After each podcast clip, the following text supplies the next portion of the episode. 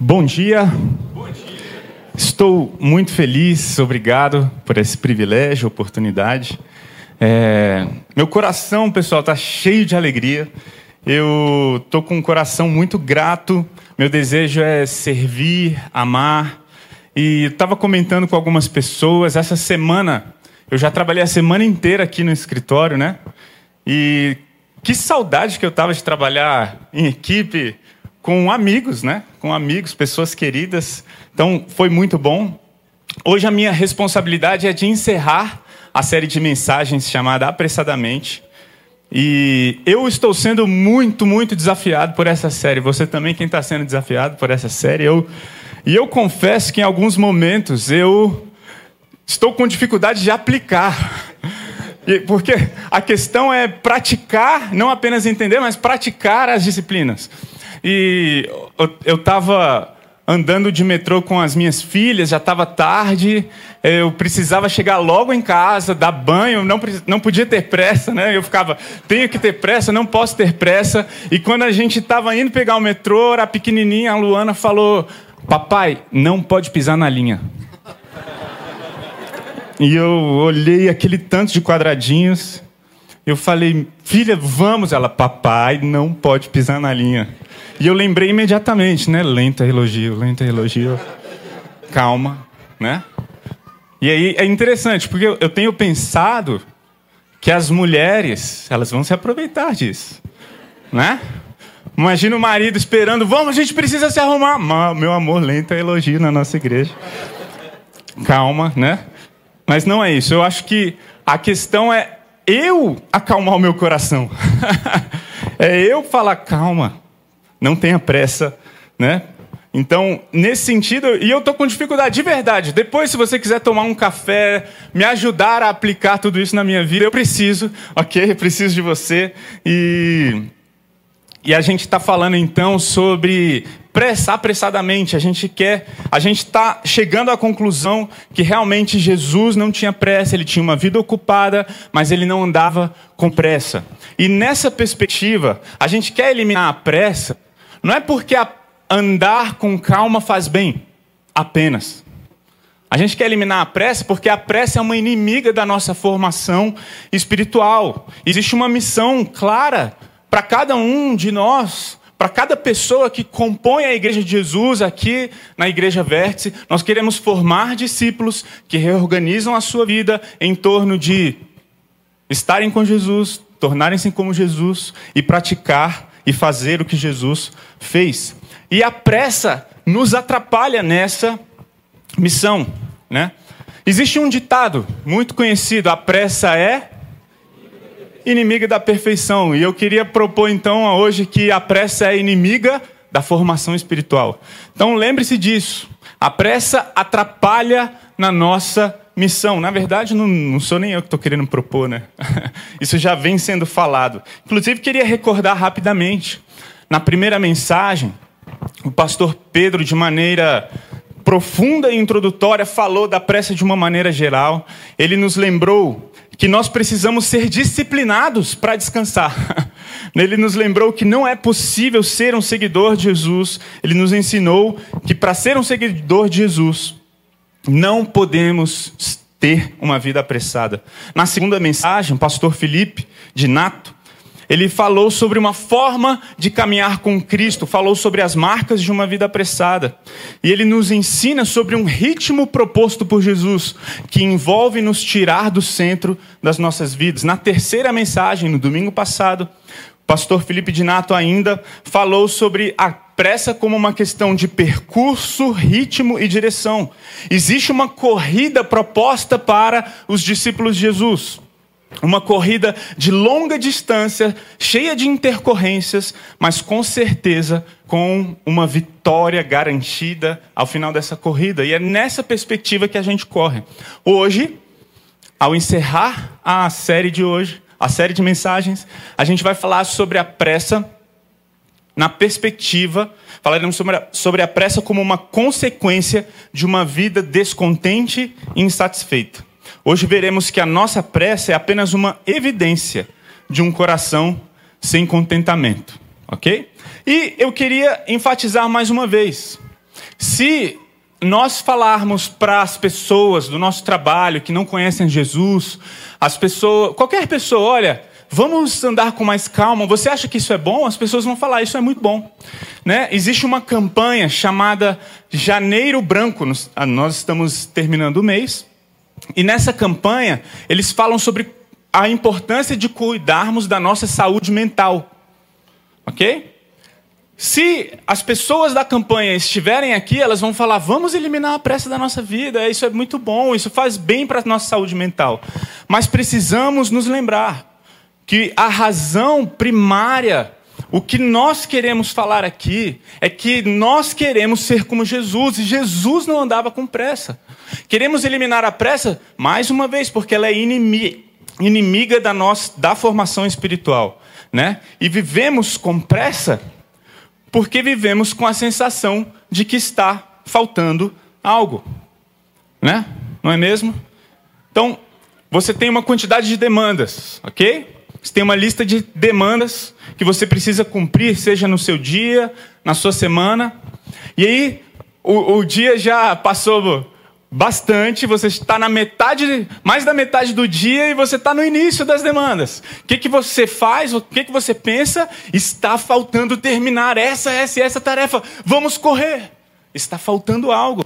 Nós nos apressamos quando algo está faltando. Determinada situação está me atormentando. Então eu tenho pressa de eliminar aquela situação atormentadora, não é mesmo? Eu vou te dar um exemplo. Quer ver só uma coisa? Eu estava viajando, estava de férias, e nós via viajamos para a Bahia, ficamos numa pousadinha, eu e a família. E filhos em viagem, às vezes, cansam mais do que se estivessem aqui no dia a dia e na rotina. Mas, independentemente do local, quando você tem filhos pequenos, é provável, não é certo, mas é provável que você lute com questões de sono. Porque crianças pequenas muitas vezes acordam muitas vezes, vai lá, acorda o pai e tudo mais. E à medida em que as, as crianças crescem, isso vai melhorando, não é mesmo? Vai, vai melhorando, vai melhorando. Amém, né? as coisas vão melhorando, né? Eu tenho uma filha de seis anos e pelo menos só melhorou.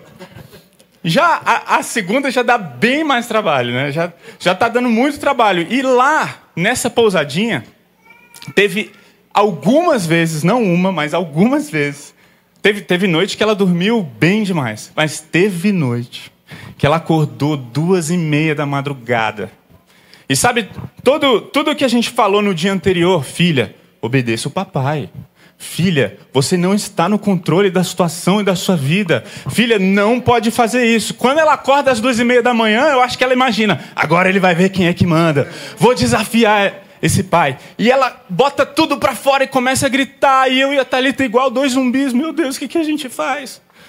E uma noite cansativa. E, na man... e, e aconteceu, como isso aconteceu algumas noites, teve uma manhã que eu virei para a Thalita e falei: Eu não vejo a hora dessa menina crescer.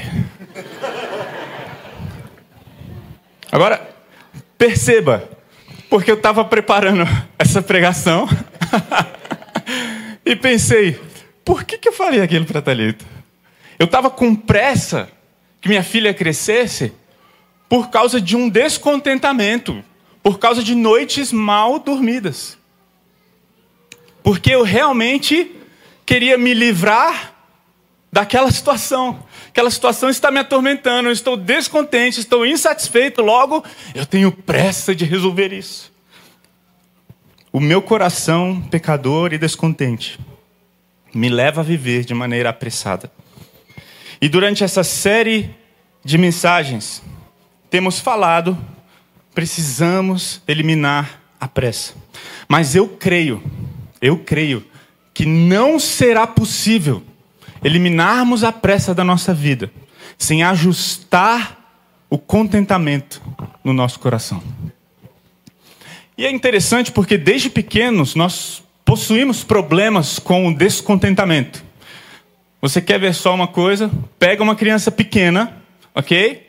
E vá comprar pão na padaria. Eu não sei se algum pai já pescou aqui. Aí você vai, compra o pão. Aí quando você vai, você vai entra na fila para pagar. Só que essas filas, elas são miseráveis. Porque eles formatam aquilo de tal forma que as crianças parece que passam por um parque de diversão cheio de balas e coisas gostosas. E aí minha filha, toda vez que a gente vai pagar lá, entra na fila, ela fala: "Papai, eu quero". Gente, se eu for dar alguma coisa para minha filha, toda vez que ela pedir, tô falido. Então, nessa, eu, eu falo muitos não. Eu falo, não, não vou te dar. Por quê? Por que não? Porque o papai não vai pagar agora e não vou pagar. E já teve vezes, né? Que a minha filha vira e fala, mas eu quero agora. Eu falo, eu não vou te dar, né? Mas eu quero, eu não vou te dar, filha, não adianta. E você, fala, e você começa a querer acelerar, vamos logo, né? Eu preciso pagar esse negócio logo. Porque a menina começa a fazer birra, eu quero. Gente, filha de pastor, né? Só um detalhe, viu aí? Eu sou pecador, minhas filhas são pecadoras, é isso aí, vamos, a gente quer se tornar mais semelhante a Jesus. Então, e eu fico acelerado, por quê? Porque ela quer o que ela quer na hora que ela quer. E é interessante algumas vezes, quando ela vira e fala, eu quero esse, eu falo, filha, esse tem lá em casa. Não, mas eu quero agora. É interessante porque nós não somos diferentes, nós adultos eu, a, a minha esposa estava lembrando de uma situação. Porque a, a pequenininha está começando a ganhar mais autonomia. Está querendo fazer as coisas sozinha. Então a gente entra no carro e ela quer colocar o cinto de segurança, aquele da cadeirinha, que só que aquele clique lá não é tão simples, você tem que juntar e apertar. E às vezes a gente, eu estou apressado e falo, preciso sair, e a, e a minha filha, papai, eu coloco o cinto hoje. Eu falo, filha, você vai demorar muito para colocar esse cinto. E ela, papai, eu só quero colocar o cinto. Deixa eu colocar o cinto. Só que às vezes eu estou apressado e eu, na minha pressa, eu falo: Não, eu vou colocar esse cinto, meta a mão e, e aperta aquele cinto logo. E ela começa a chorar. Eu só queria colocar o cinto. Vocês percebem? Às vezes, já teve vezes que eu gritei com ela, que eu falei de maneira brava com uma pessoa que eu amo. Por quê? Por causa da pressa, do descontentamento. E é por isso que a palavra de Deus nos ordena, assim como ela nos ordena a viver uma vida tranquila, como vimos em Tessalonicenses, em Hebreus 13, 5 diz: Seja a vossa vida sem avareza, contentai-vos com as coisas que tendes e eu queria então trazer um conceito, uma definição de contentamento. Jeremiah Burroughs ele diz: contentamento cristão é o estado doce, gracioso, sereno de espírito que livremente se submete e se delicia na disposição sábia e paternal de Deus em toda e qualquer situação. O contentamento cristão, então, é essa nossa disposição de confiar que estamos naquela situação porque Deus me colocou lá. É uma confiança de que Deus, soberano e ao mesmo tempo bondoso, um pai de amor e bondade, faz com que todas as coisas cooperem para o meu bem. E nós vivemos num mundo de descontentamento.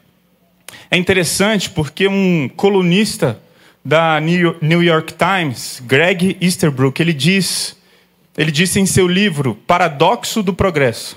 Ele disse assim: embora a vida no mundo ocidental tenha melhorado drasticamente nas últimas décadas, o nível de felicidade e contentamento das pessoas diminuiu. Não é mesmo? Se a gente olhar para o mundo ocidental, a gente vê um progresso. A gente vê que a, a, a situação melhorou, o acesso que nós temos às coisas, às oportunidades, a quantidade de brinquedos, por exemplo, de uma criança, a, a, até a carro. O, minha, o, o, carro que eu dirijo hoje é muito melhor do que que a minha mãe dirigia quando eu era pequeno. E assim, o mundo vai progredindo, entretanto, o nível de satisfação e contentamento tem diminuído. Você vê o exemplo das crianças. Eu me lembro dos brinquedos que eu tinha. Gente, eu me lembro dos brinquedos. E eu suspeito que as minhas filhas não vão lembrar dos brinquedos que elas têm quando elas forem maiores, porque elas têm muito brinquedo, bicho. Sabe, as crianças de hoje em dia ganham brinquedo fora de época. E é muito interessante. Eu já vi, ninguém me falou, eu vi minhas filhas algumas vezes abrirem um brinquedo que elas queriam, brincar durante um tempo, minutos, hora, uma hora, um pouquinho mais, e abandonar e nunca mais tocar naquele brinquedo. Brinquedo de McDonald's, brinquedo disso, daquilo. É o, é o tempo inteiro. Então, o descontentamento, ele faz parte do mundo de hoje. E é interessante porque os adultos não são diferentes. As pessoas hoje em dia mudam de carro porque estão descontentes. Elas mudam de trabalho porque estão descontentes. Elas mudam de cônjuge porque estão descontentes. Nós vivemos na ditadura da felicidade. Hoje, nós somos a geração o que você faz para ser feliz. Geração pão de açúcar. E nessa geração, nós então submetemos as nossas decisões à nossa própria felicidade. Pessoas se casam para ser felizes, e as pessoas se divorciam para serem felizes.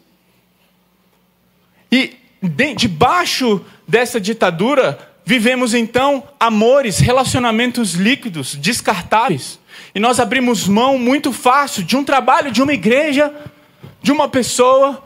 Por quê? Porque eu estou descontente e eu não estou feliz. É a geração das redes sociais, pessoal. Gente, existe alguma coisa que ouve as nossas conversas, né? Às vezes você está conversando, poxa, legal essa camiseta aí, Renato, pô, gostei muito, que malha legal, é uma malha tal, aí você vai abrir sua rede social, tá lá a propaganda dessa camisa aqui, dessa marca, e você fala, o que, que aconteceu? O mundo está, de alguma forma, envolvido em oferecer de maneira rápida, você precisa, consuma, consuma, e é isso que tem acontecido. Esse é o mundo em que vivemos. Entretanto, existe uma questão muito importante. Depois de ouvir tudo isso, talvez você diga: é, eu preciso melhorar meu contentamento. Mas não é possível falar para si mesmo: eu serei uma pessoa mais contente e grata a partir de hoje. Sabe por quê? Porque contentamento é um segredo que a palavra de Deus revela. E eu quero mostrar isso para você. Eu queria ler com vocês Filipenses capítulo 4, de 10 a 13. Esse texto será projetado aí na tela da televisão, você pode abrir sua Bíblia, seu aplicativo. E Paulo fala sobre o segredo do contentamento. Filipenses 4, 10 diz assim: Alegro-me grandemente no Senhor, porque novamente vocês, filipenses, renovaram seu interesse por mim. De fato, vocês já se interessavam, mas não tinham oportunidade para demonstrá-lo. Não estou dizendo, não estou dizendo isso porque esteja necessitado, pois aprendi a contentar-me em toda e qualquer circunstância. Versículo 12: Sei o que é passar necessidade e sei o que é ter fartura. Aprendi a passar por toda e qualquer situação, seja bem alimentado, seja com fome, tendo muito ou passando necessidade. Tudo posso naquele que me fortalece. Gente, a palavra de Deus propõe uma vida inabalável. Propõe um que propõe a oportunidade, propõe o segredo de nós obtermos um nível de contentamento tão alto que não existe circunstância nenhuma que, que é capaz de tirar a nossa alegria. É isso que Filipenses está falando, é isso que Paulo está propondo aqui. E eu queria ler os versículos 11 e 12 na versão NVT, porque ele, o, tradutor utiliza esse termo, o segredo. E esse termo, o segredo do contentamento, essa palavra aparece uma vez em toda a Bíblia. E ele fala então no versículo 11 e 12 de Filipenses 4: Não estou dizendo isso porque esteja necessitado, pois eu aprendi, veja, eu aprendi a contentar-me em toda e qualquer circunstância. Sei viver necessidade e sei viver na fartura. Eu aprendi o quê? O segredo de viver em qualquer situação. Gente, e aqui eu quero então falar que a primeira lição sobre o segredo do contentamento que Paulo trouxe para nós é que o contentamento não é algo relacionado às circunstâncias, mas ao coração. Ok? Tá aí? Contentamento não é algo relacionado às circunstâncias, mas ao coração. Vê se você concorda comigo. Existem pessoas que têm pouco e são contentes. Existem pessoas que têm muito e são descontentes. E isso revela um pouco da essência de quem nós somos, porque nós nascemos descontentes, somos nascemos com a natureza corrompida. É o que a palavra de Deus fala, a natureza pecaminosa. E esse coração naturalmente descontente, então, ele nos leva a desejar coisas, as coisas materiais, as coisas dos outros, a invejar, a murmurar. Temos um coração insaciável por algo e precisamos então saber como preencher esse vazio desse coração que tem um buraco, que tem um vazio naturalmente.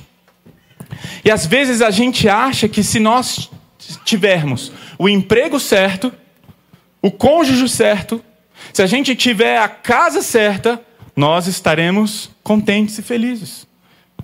Entretanto, o que a Bíblia propõe não é isso. A Bíblia fala: é possível sermos contentes diante de qualquer situação. E talvez alguns já levantem um ponto de interrogação, porque você não viu a minha situação. É porque você não viu a minha casa, é porque você não viu o meu contra-cheque. Se você visse o meu contra-cheque, você ia ver que não é possível ser contente com esse contra-cheque. Mas o que a palavra de Deus está falando é: é possível estar contente em toda e qualquer situação. E esse coração descontente a gente vê, por exemplo, na frase de um homem muito famoso chamado Nelson Rockefeller. A família Rockefeller é uma das famílias mais poderosas e ricas da história. John Rockefeller, o primeiro bilionário, muitos dizem que ele foi o homem mais rico da história. Ele possuía uma fortuna de aproximadamente 1,9% do PIB dos Estados Unidos. Ok? Nelson Rockefeller foi vice-presidente dos Estados Unidos, governador de Nova York.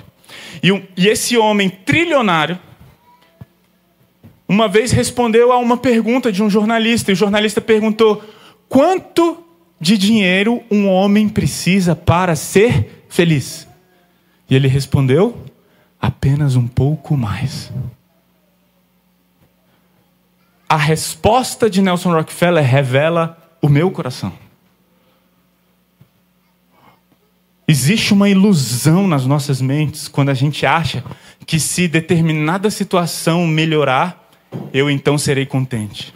Se o salário aumentar, se o emprego mudar, se o meu cônjuge mudar, aí então eu serei contente.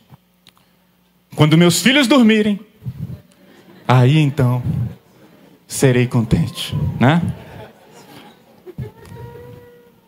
E sabe o que é interessante? Quando eu falei de maneira errada com as minhas filhas, por exemplo, na situação do cinto, que eu briguei com ela, eu não precisava ter pressa naquele momento, era só esperar o tempo dela, né? Quando eu falei de maneira errada com a minha filha, eu não pequei por causa daquela circunstância. Eu pequei por causa do meu coração. A primeira coisa que eu acho que precisamos alinhar e entender que nós não pecamos porque alguém fez algo errado comigo. Ah, eu tratei você mal. Isso acontece muito nos relacionamentos matrimoniais. Eu fiz isso, eu, falei de maneira errada com você porque você, né? Se você não te... Não, você falou errado com seu marido ou com a sua esposa porque o seu coração não está contente. E Jesus, eu fico imaginando, se Jesus estivesse em todas essas circunstâncias, ele estaria contente? Ele estaria com pressa? Percebam como muitas vezes disfarçamos um problema do nosso coração e colocamos a culpa nos outros, ou nas circunstâncias, ou nas coisas. Nós nascemos com uma natureza corrompida. E Filipenses 4, 11, 12, Paulo diz em Filipenses: Pois eu aprendi a contentar-me em toda e qualquer circunstância. Logo, Paulo não sabia. Ok? Assim como eu não sei, estou aprendendo dia após dia, podemos aprender. Podemos aprender, e é interessante porque muitas pessoas confundem esse aprendizado. Muitas pessoas pensam assim: então tá, eu, eu preciso aprender. Então, eu vou orar. No final do culto, eu vou orar. E de, de, maneira mística vai acontecer um boom no meu interior. E eu vou sair daqui contente, cantando e saltitando, falando: Filho, não precisa dormir.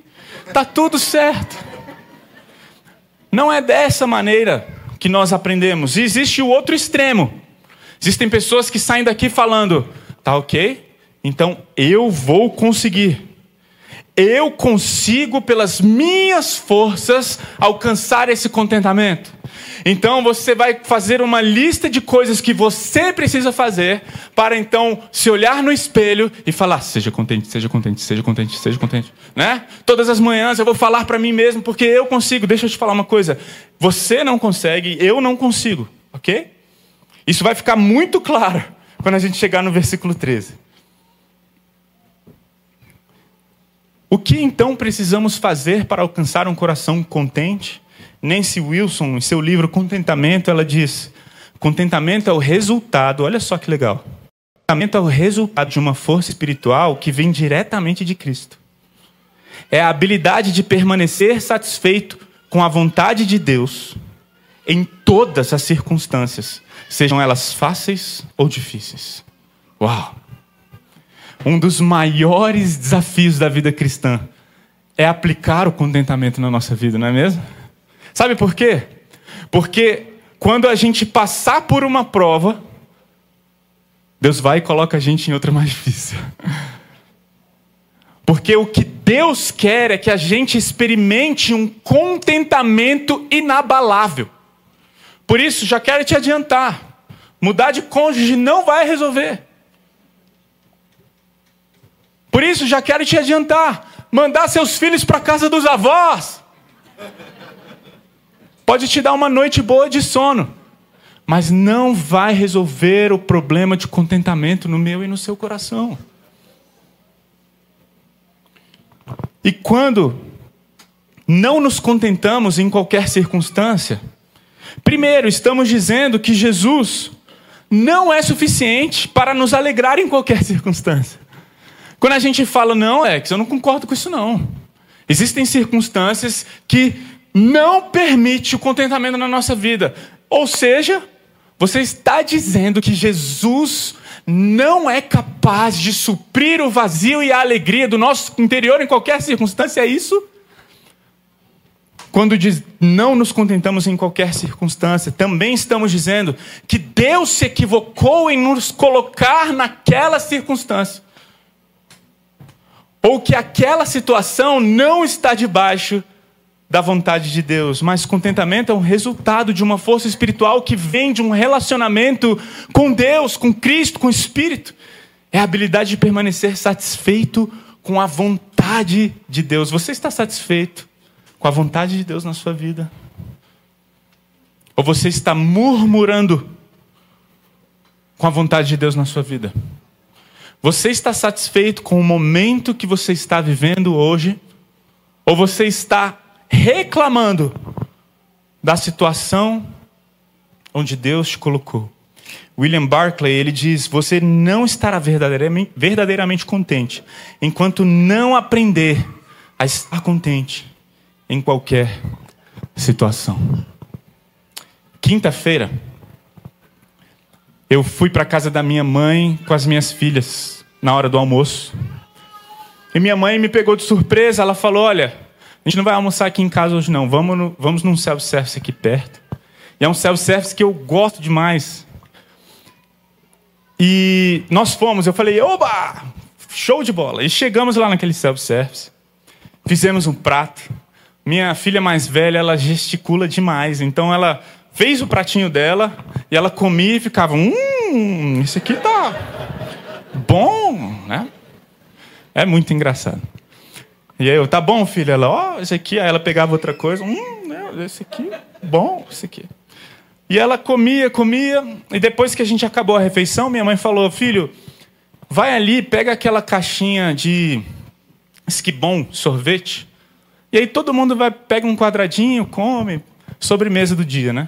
Minha fi essa filha mais velha, gesticuladora aqui, ela virou e falou: Não, eu não quero isso, não, quero meu picolé. Quero um picolé só para mim. E aí a gente, não, filha, vamos comprar um para todo mundo. Ela, não, eu quero um picolé só para mim. A avó já ia fazer o quê? Tá bom, né? Mas aí eu, não, não, filha, calma. Aí a, a vovó propôs, não, Elisa, é o seguinte. A gente vai pegar a caixinha, come um. Se você não gostar, eu compro um picolé para você. Aí ela falou, eu não vou provar porque eu sei que eu vou gostar e eu quero meu picolé. Vocês riem, né? Trabalho que eu vou ter, meu Deus. Eu estou tendo, né? Quando ela falou isso, ela mexeu comigo. Eu falei: essa menina está sendo mimada. Tem que aprender a ouvir não. E tem. O que, que eu fiz? Falei: oh, oh, oh, não, senhora. Você só. Você vai ter que provar. E se você gostar, você vai comer ela. Não, eu quero o meu. Quando ela falou eu quero o meu, pessoal, eu falei, virei para minha mãe e falei o seguinte: hoje não tem sorvete, não tem sobremesa, a gente vai voltar para casa. Quando eu falei isso, começou a Terceira Guerra Mundial. E ela começou a fazer uma birra de ranger os dentes. É sério, de bater o pé. E a gente voltou caminhando para casa com ela batendo o pé e ela falava: "Eu tô com raiva". A gente chegou em casa, eu falei direto pro banheiro. Fomos conversar, ela foi disciplinada, devidamente disciplinada. E depois ficamos em uma longa conversa. E eu perguntei para minha filha: por que você agiu com birra, desrespeito e ira no seu coração? Por quê? Qual foi a resposta dela? Porque você não me deu o que eu queria. Resposta errada. Eu pude. Nossa, eu amo o Evangelho. Eu pude falar para ela, filha, você agiu com ira no seu coração por causa de um coração descontente. Porque você não se contentou em Deus e com o que Deus te deu. Olha onde você comeu, um restaurante incrível. A gente só vai aos finais de semana. Fomos numa quinta-feira. Você escolheu seu prato. Você se deliciou com a comida que Deus te deu. E você ficou olhando para o que falta e não para o que você recebeu. Nós somos focados nas circunstâncias. Nós focamos no que falta. Nós focamos no que não fizeram. Ao invés de olhar para o que Deus tem feito e dado. Gente, eu tive uma das melhores férias da minha vida. Depois, vamos tomar um café. Está vendo que eu estou convidando muito para um café? Ok? Vou amar tomar um café com você. Vamos tomar um café. Eu quero te contar todos os detalhes. E além de ter aproveitado, eu descansei muito. Foi muito, foi maravilhoso. E talvez algumas pessoas diriam: eu não descansei nas minhas férias. Por quê? Porque Deus não me deu as férias que deu para você. Entende? Se eu tivesse tido as férias que você teve, eu conseguiria descansar. Gente, não é verdade.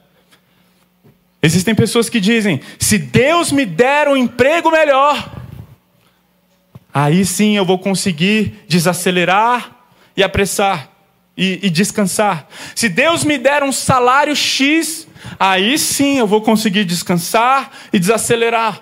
Não é verdade. Você pode desacelerar e você pode descansar na situação e circunstância em que você se encontra agora. Se Deus me desse filhos, então eu estaria tranquilo. Ah, se Deus fizer meus filhos crescer logo. Está entendendo? A gente está sempre reclamando.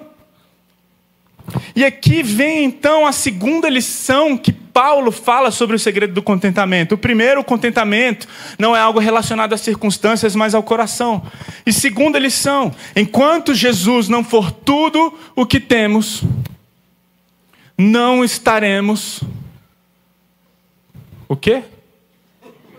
É que ele está errado. Não encontraremos o verdadeiro contentamento, ok? Vou repetir. Enquanto Jesus não for tudo o que temos, não encontraremos o verdadeiro contentamento. Olha só, Filipenses, estamos caminhando para o final, Filipenses 4, 12 e 13.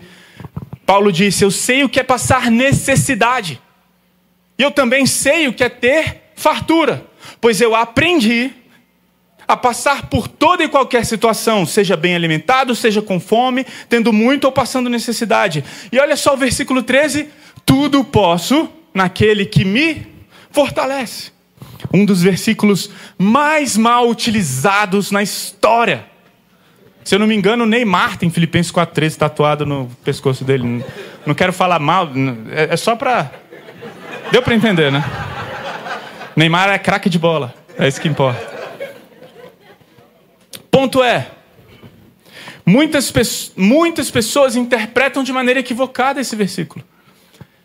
Ah, tudo posso naquele que me fortalece. Logo, eu posso fazer todas as coisas, porque Deus vai me fortalecer. Eu posso alcançar todas as coisas, porque Deus está comigo. Mas ele seria muito bem interpretado se disséssemos: posso suportar todas as coisas, pois Deus me fortalece.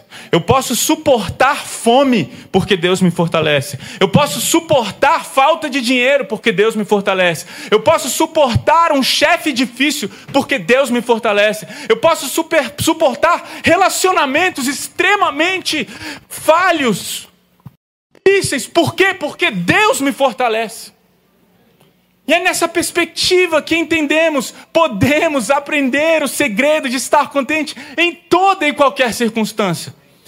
Precisamos tirar da nossa vida essa ideia utópica. Quando tal situação mudar, olhe para o seu coração. E reconheça, eu e você não conseguimos estar contentes, assim como Paulo não conseguia. Ele só conseguia nas forças daquele que era capaz de fortalecer e dar contentamento para ele.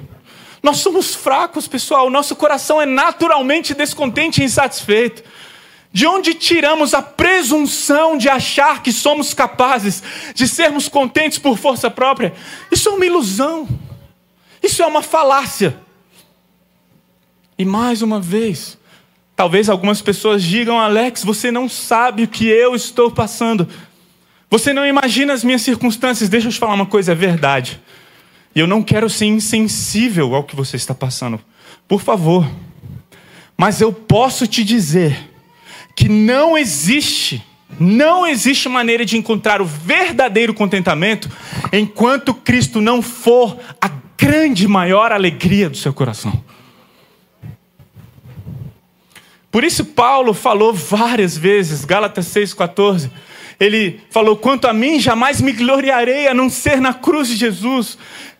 O salmista, Salmo 73, 25: A quem tenho eu no céu senão a ti? E na terra nada mais eu quero além de estar junto a ti. Precisamos encontrar esse deleite em Deus. Jeremiah Burroughs ele disse: Somos chamados a um contentamento que é produto, resultado de conhecer a Deus e de se deleitar em Sua bondade soberana e cuidado paternal. Esse é o contentamento para o qual somos chamados. Não é um contentamento que vem por esforço próprio. É um contentamento que vem a partir de uma caminhada com Jesus. Estar com Jesus. Para nos tornarmos com Jesus e aí sim praticar o que Jesus fez, que é o que? O contentamento. O descanso.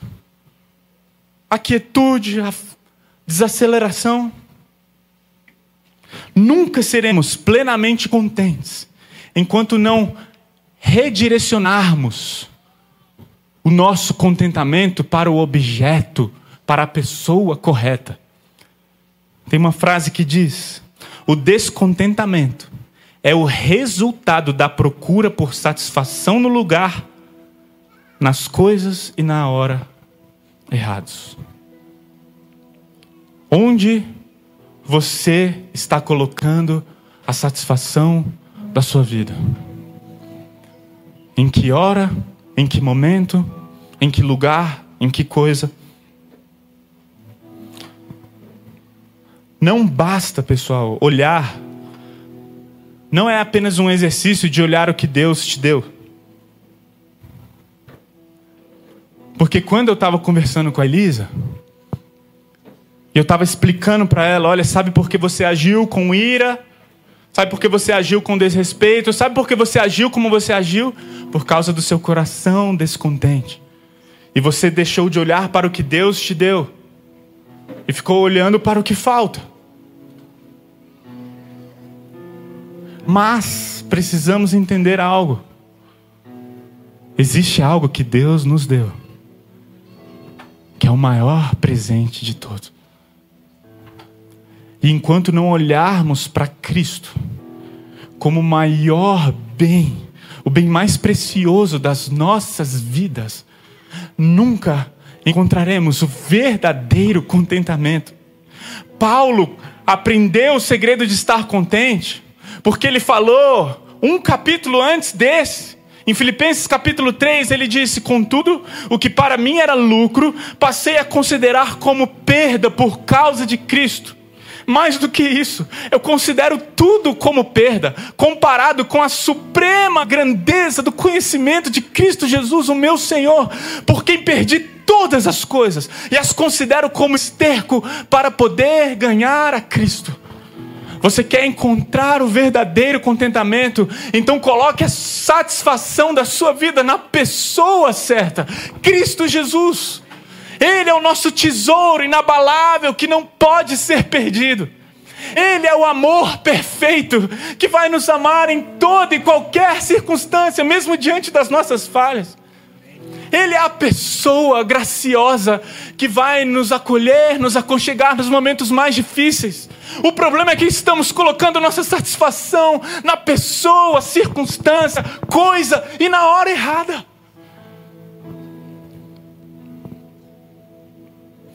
Deus nos ensinou, está nos ensinando, mas Deus ensinou um pouquinho disso para mim e para Talita. Nós nos casamos em 2012. Em 2013, esse casal é doido, né? Já estava tentando engravidar. E depois de um ano tentando, a gente falou: temos que ir no médico. Ficamos três anos tentando engravidar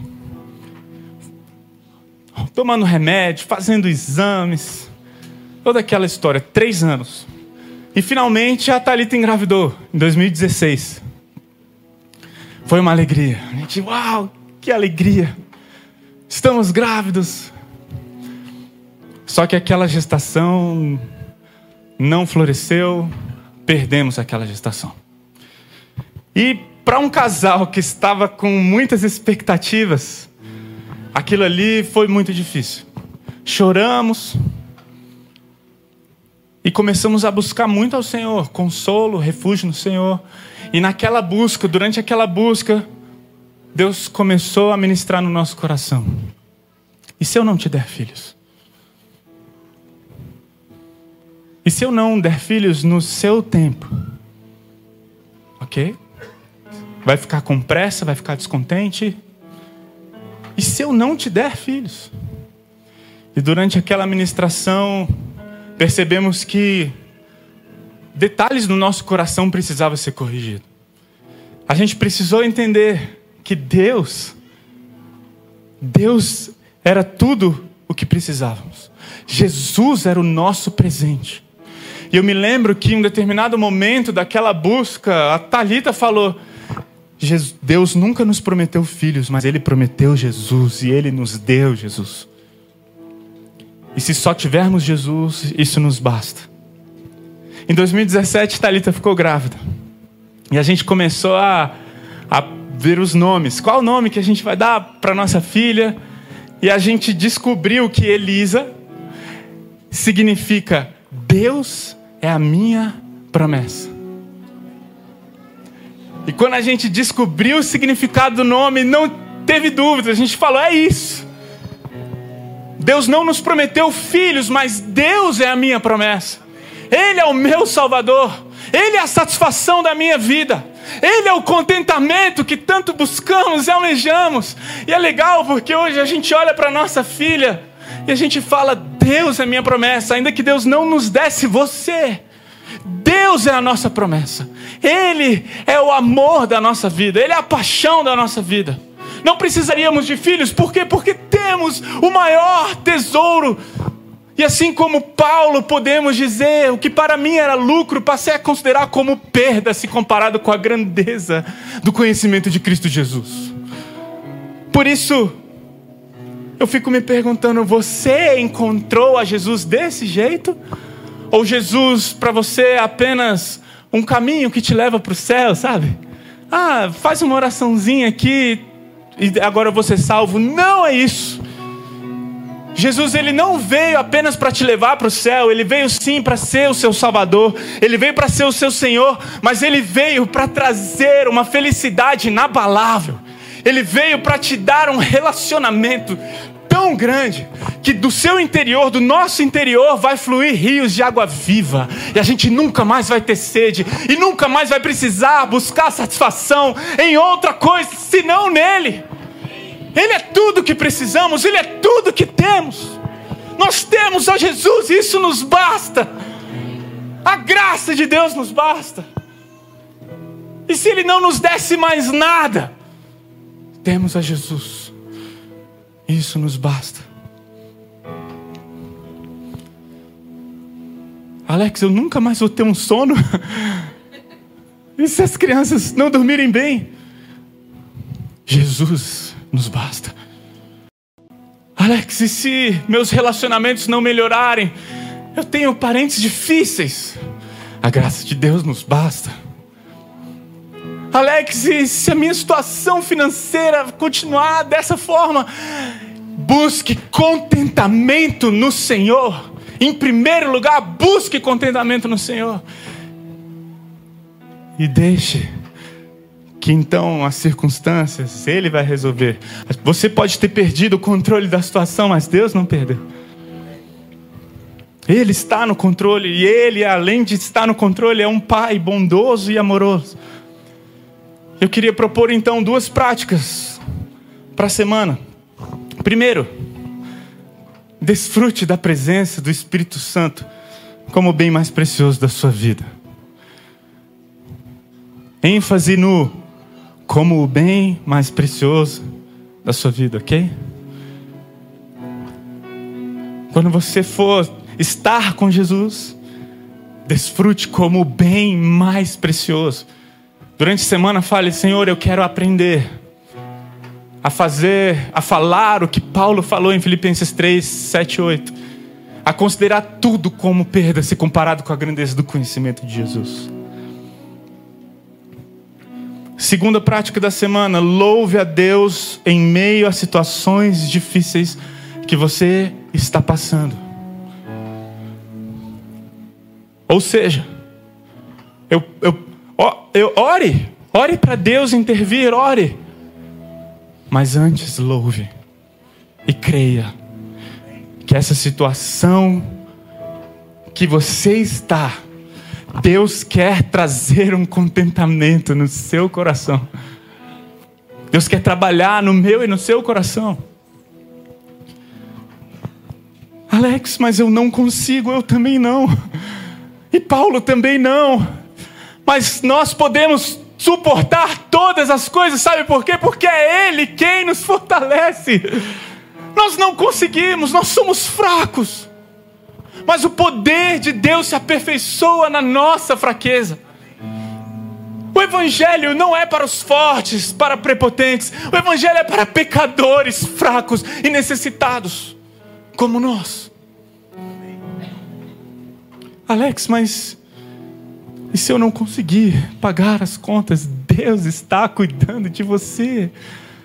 Alex, é para desacelerar. E se o meu chefe achar ruim? Deus está cuidando do seu emprego. Adote o ritmo, a rotina e o percurso de Jesus. Confia nele. Não seja leviano. Mas adote o percurso dele, o ritmo dele. Mas, Alex, e se o problema não passar? E se eu não me casar? E se não resolver? E se não melhorar? Nós temos Jesus. Ele foi morto para nos garantir deleite, alegria que não acabam. E a alegria que ele prometeu vai durar para sempre. Para sempre.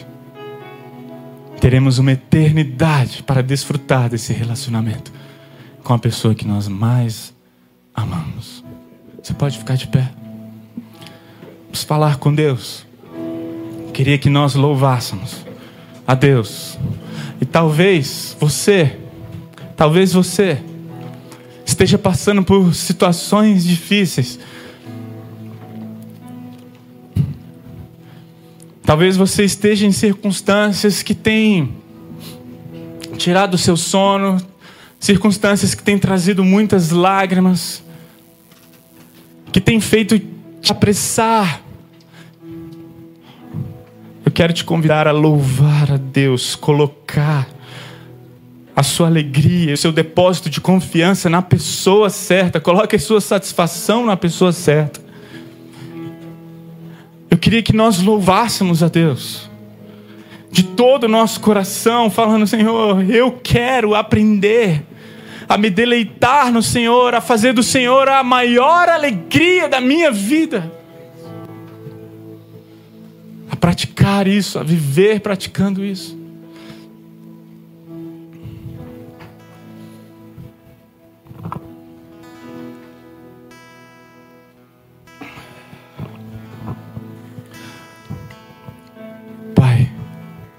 O Senhor é um Pai bondoso, amoroso. Nada foge aos teus olhos. Pai, nós temos tanto a aprender. Nós somos prepotentes, Deus. Achamos que podemos alcançar o que o Senhor nos pediu pelas nossas forças mas isso não é verdade. Nós somos fracos, nós somos falhos. Nós precisamos do Senhor. E nós queremos nessa manhã fazer de Jesus a maior alegria e satisfação da nossa vida. Queremos que Jesus assuma a posição correta no nosso coração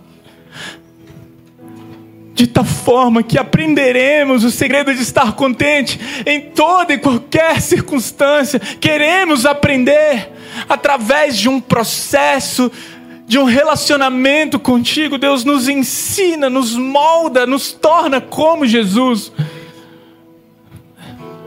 Nós precisamos de Ti, Pai. Nós precisamos de Ti. Oramos em nome de Jesus. Amém.